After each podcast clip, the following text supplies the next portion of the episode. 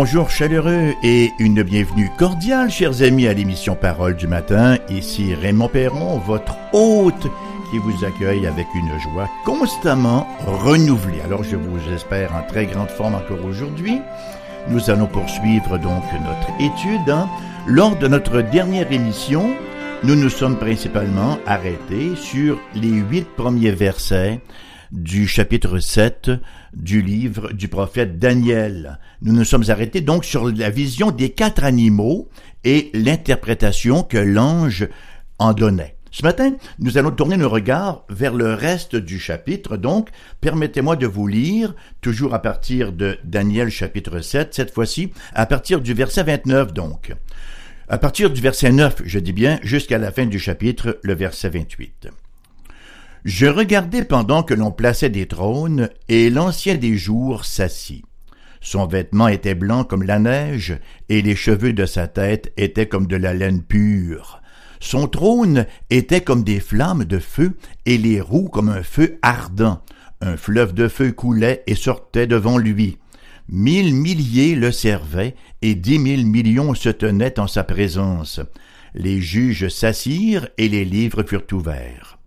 Je regardai alors à cause des paroles arrogantes que prononçait la corne, et tandis que je regardais, l'animal fut tué et son corps fut détruit, livré au feu pour être brûlé. Les autres animaux furent dépouillés de leur puissance, mais une prolongation de vie leur fut accordée pour un certain temps. Je regardai pendant mes visions nocturnes, et voici, sur les nuées des cieux arriva quelqu'un de semblable à un fils de l'homme. Il s'avança vers l'ancien des jours, et on le fit approcher de lui. On lui donna la domination, la gloire et le règne, et tous les peuples, les nations et les hommes de toute langue le servirent. Sa domination est une domination éternelle qui ne passera point, et son règne ne sera jamais détruit. Moi, Daniel, j'eus l'esprit troublé au-dedans de moi, et les visions de ma tête m'effrayèrent. Je m'approchai de l'un de ceux qui étaient là, et je lui demandai de me révéler la vérité sur toutes ces choses. Il me répondit et m'en fournit l'explication. Ces quatre grands animaux, ce sont quatre rois qui s'élèveront de la terre. Mais les saints du Très-Haut recevront leur royaume, et ils posséderont leur royaume éternellement, d'éternité en éternité. Ensuite, je désirais savoir la vérité sur le quatrième animal qui était différent de tous les autres, extrêmement terrible, qui avait des dents de fer et des ongles d'airain, qui mangeait, brisait et foulait aux pieds ce qui restait et sur les dix cornes qu'il avait à la tête, et sur l'autre qui était sortie, et devant laquelle trois étaient tombés, sur cette corne qui avait des yeux, une bouche parlant avec arrogance, et une plus grande apparence que les autres. Je vis cette corne faire la guerre aux saints, et l'emporter sur eux, jusqu'au moment où l'ancien des jours vint donner droit au sein du Très-Haut, et le temps arriva où les saints furent en possession du royaume. Il me parla ainsi. Le quatrième animal, c'est un quatrième royaume qui existera sur la terre, différent de tous les royaumes, et qui dévorera toute la terre, la foulera et la brisera. Les dix cornes, ce sont dix rois qui s'élèveront de ce royaume. Un autre s'élèvera après eux. Il sera différent des premiers, et il abaissera trois rois. Il prononcera des paroles contre le Très-Haut, il opprimera les saints du Très-Haut, et il espérera changer les temps et la loi.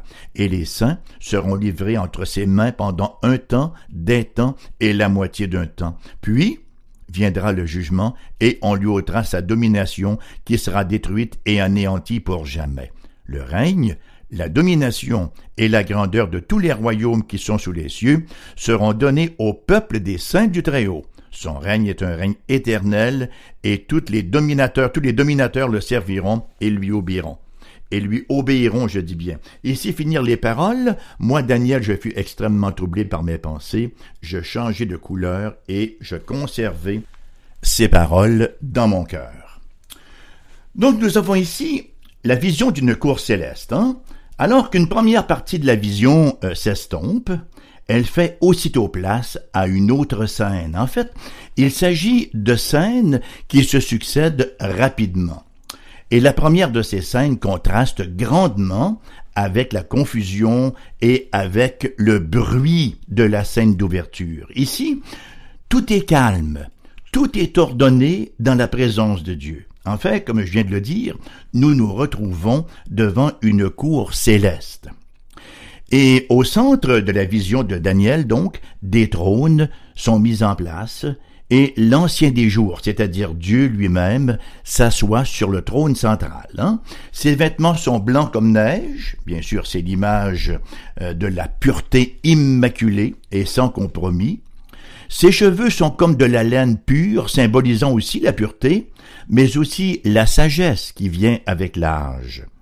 Son trône était comme des flammes de feu et les roues comme un feu ardent. Nous avons ici l'image frappante d'un guerrier divin qui possède la puissance redoutable de détruire ses ennemis.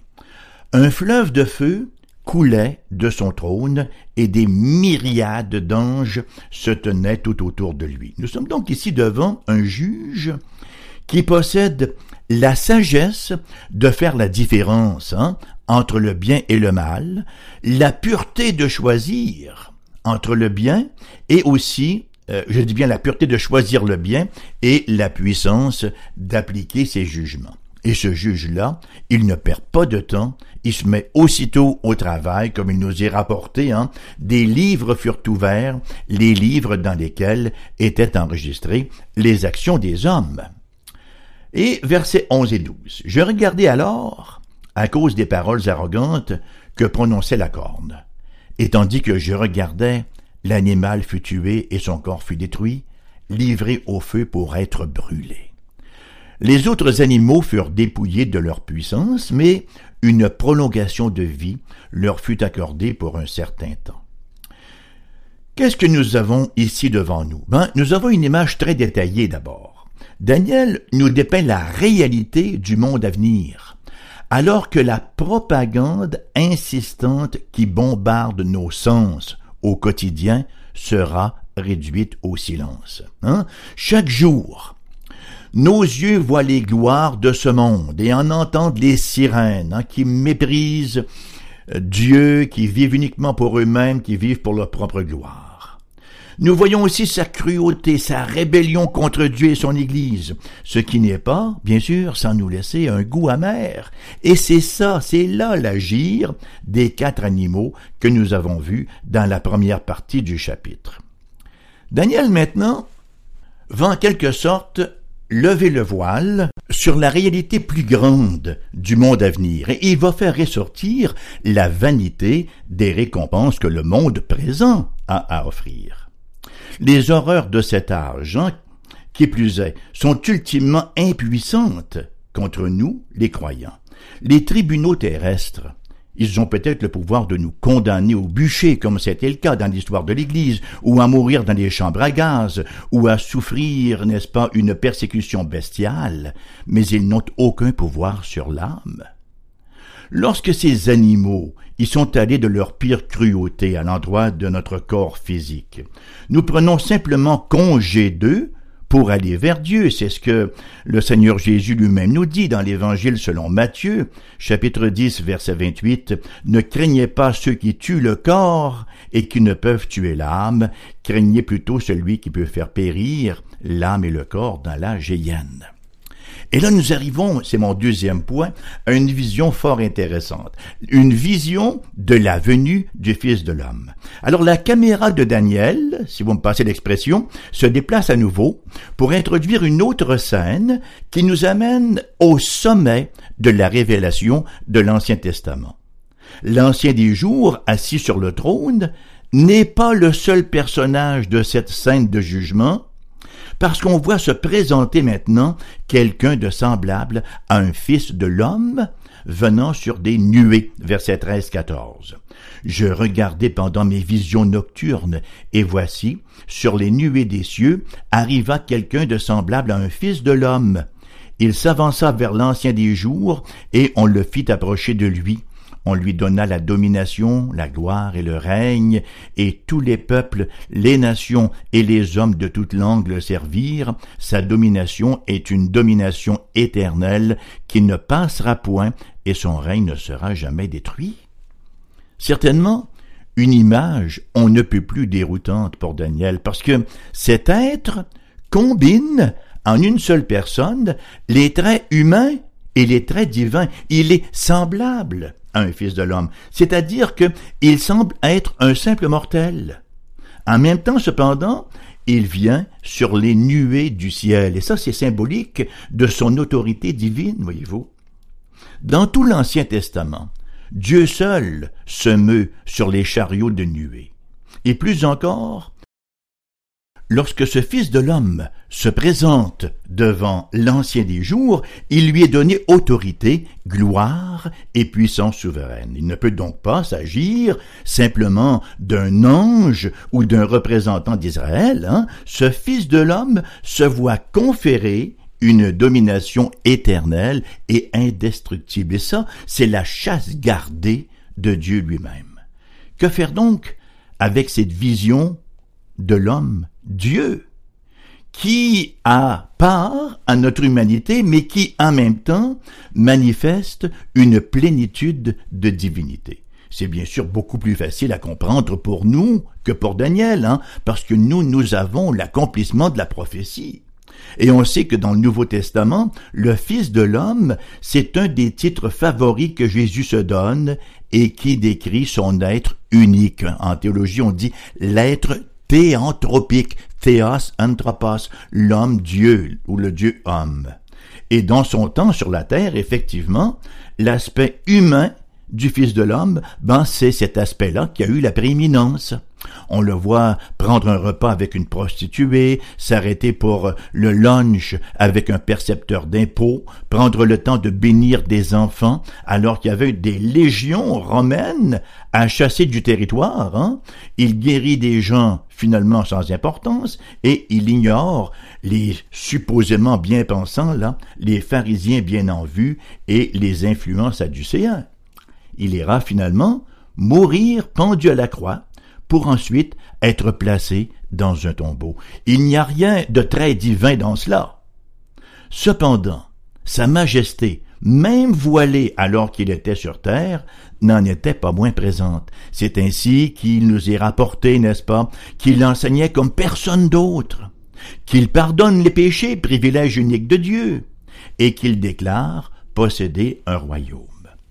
On voit donc que les aspects humains et divins sont présents parce que Jésus est le Fils de l'homme, Fils de Dieu, vrai Dieu et vrai homme.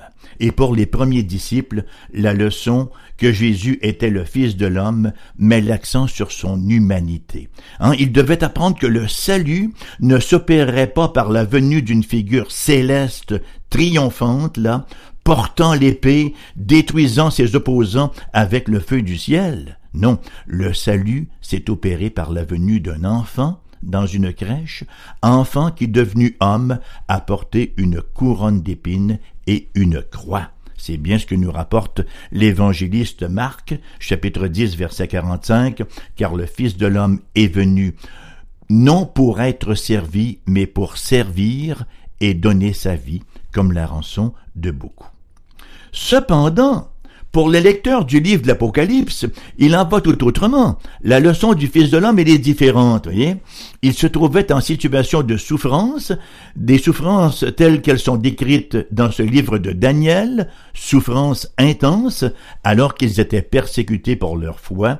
Ils avaient besoin donc de revisiter cette leçon centrale de Daniel 7. le retour du Seigneur, sa deuxième venue, sera en effet très différente de sa première venue. Le Christ n'est pas éternellement en train de souffrir en croix, mais la Bible nous parle abondamment de son retour dans la gloire, venant en effet sur les nuées du ciel. C'est ainsi que nous lisons dans Apocalypse chapitre 14 versets 14 à 20, je regardai, et voici, il y avait une nuée blanche, et sur la nuée était assis quelqu'un qui ressemblait à un fils de l'homme, ayant sur sa tête une couronne d'or, et dans sa main une faucille tranchante. Et un autre ange sortit du temple, criant d'une voix forte à celui qui était assis sur la nuée, Lance ta faucille, et moissonne, car l'heure de moissonner est venue, la moisson de la terre est mûre. Celui qui était assis sur la nuée jeta sa faucille sur la terre, et la terre fut moissonnée. Un autre ange sortit du temple qui est dans le ciel, ayant lui aussi une faucille tranchante, et un autre ange qui avait autorité sur le feu sortit de l'autel et s'adressa d'une voix forte à celui qui avait la faucille tranchante, disant Lance ta faucille tranchante et vendange les grappes de la vigne de la terre, car les raisins de la terre sont mûrs, et l'ange jeta sa faucille sur la terre, il vendangea la vigne de la terre, et jeta la vendange dans la grande cuve de la colère de Dieu. La cuve fut foulée hors de la ville, et du sang sortit de la cuve jusqu'aux morts des chevaux, sur une étendue de mille six cents stades. Ben, vous savez ce que nous avons ici, ce n'est rien d'autre que la republication de la prophétie de Daniel. Maintenant, quel est le message? Le message de la vision. Bon, le message de Daniel 7, pour nous, c'est le suivant. Le Christ humain du crucifix, là, ben ce n'est pas la fin de l'histoire. Nous vivons présentement au jour des bêtes monstrueuses du début du chapitre 7, hein, ces puissances ayant autorité de régner, de tuer et de manger. Ils ont même, on l'a vu, la permission de vaincre les saints, pour un temps. Et certains de ces animaux ont un visage humain. Ils sont les persécuteurs des fidèles au Soudan, en Chine, en Arabie saoudite, en Corée du Nord. Ce sont aussi les terroristes, n'est-ce pas, qui amènent leurs avions dans les tours pour faire mourir des innocents. Ce sont encore eux qui font exploser des autobus et des trains et quelques-uns de ces animaux prennent davantage la forme d'institutions. Hein? Parfois, ce sont des systèmes économiques.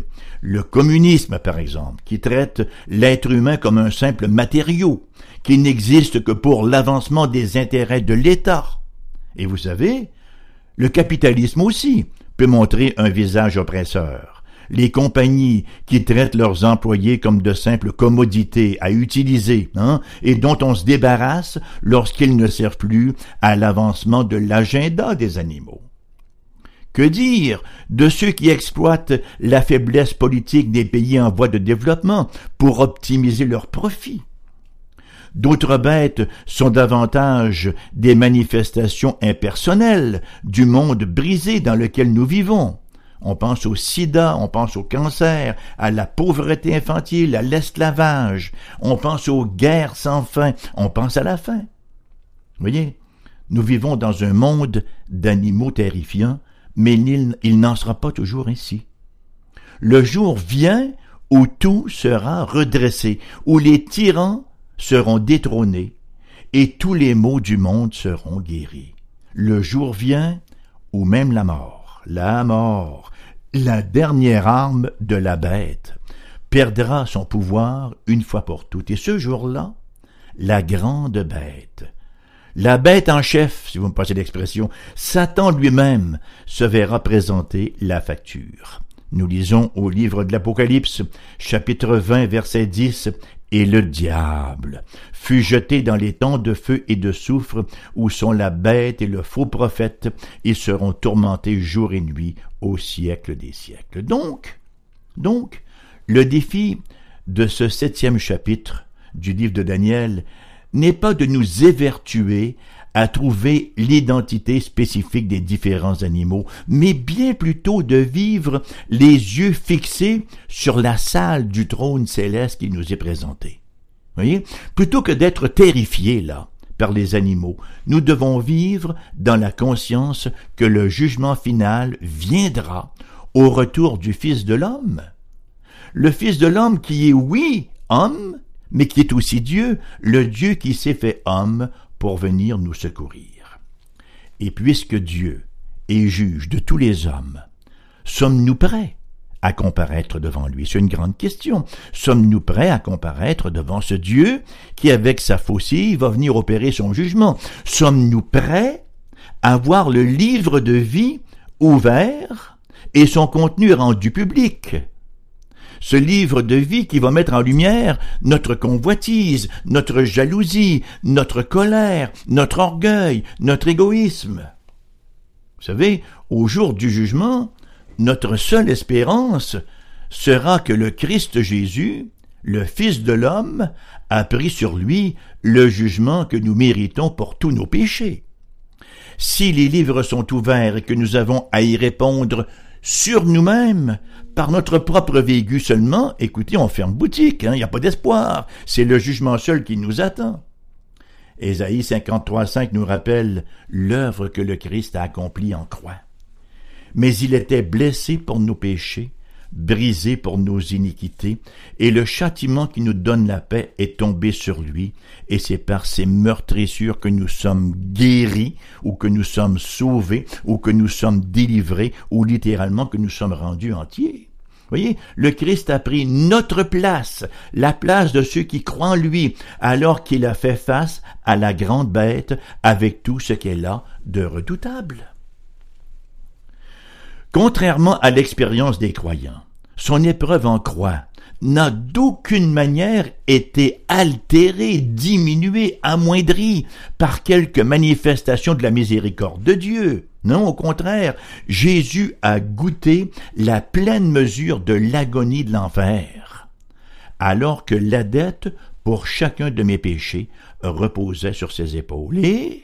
Le résultat final de son sacrifice nous est magnifiquement décrit par l'apôtre Paul dans sa lettre aux Romains, l'épître de Paul aux Romains chapitre 8, versets 38 et 39, car j'ai l'assurance, l'assurance que ni la mort ni la vie, ni les anges, ni les dominations, ni les choses présentes, ni les choses à venir, ni les puissances, ni la hauteur, ni la profondeur, ni aucune autre créature ne pourra nous séparer de l'amour de Dieu manifesté en Jésus-Christ notre Seigneur. Voyez-vous, lorsque nous sommes en Christ Jésus, lorsque nous sommes réfugiés en lui par la foi, ben, il n'y a plus de séparation possible.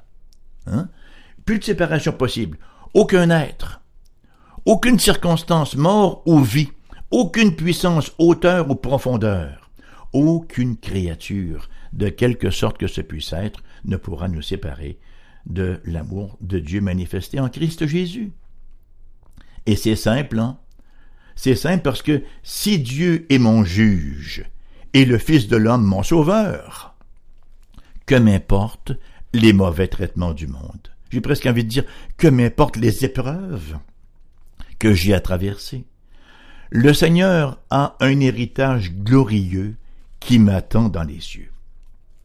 Et ici, l'une de mes portions d'écriture favorites se trouve dans la première épître de Pierre, chapitre 1, les versets 3 à 5, pour conclure l'émission de ce matin.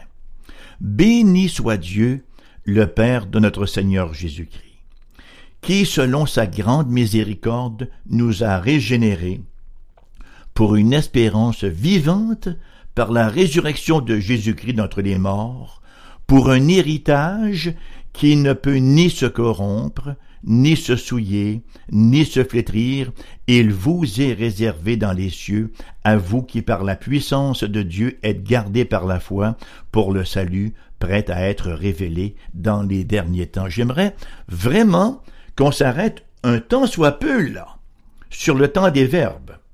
Donc, il nous a parlé d'un héritage. Le Christ Jésus hein, nous a régénérés, Dieu nous a régénérés par le Christ Jésus. Il nous a fait naître de nouveau pour un but bien précis, pour une espérance vivante par la résurrection du Christ. Et là, il nous a parlé que nous aurons un héritage. Et cet héritage-là, il est décrit comme ne pouvant ni se corrompre, ni se souiller, ni se flétrir. Il est intouchable. Pourquoi est-ce qu'il est intouchable? Parce qu'il est dans le coffre-fort le plus sécuritaire qui puisse être, le texte dit il vous est réservé dans les cieux. À noter que le verbe est à la forme passive. L'héritage vous est réservé dans les cieux. Il est réservé cet héritage-là pour nous. Il est réservé à vous ah ben, il est, donc réservé pour nous. Maintenant, comment peut-on avoir l'assurance qu'on va pouvoir se rendre jusqu'à l'héritage qui nous est réservé? C'est bien beau d'avoir un héritage qui nous est réservé au ciel, mais nous, on est encore, passez-moi l'expression, pognés sur la terre, avec nos combats, nos tentations, nos difficultés, nos épreuves.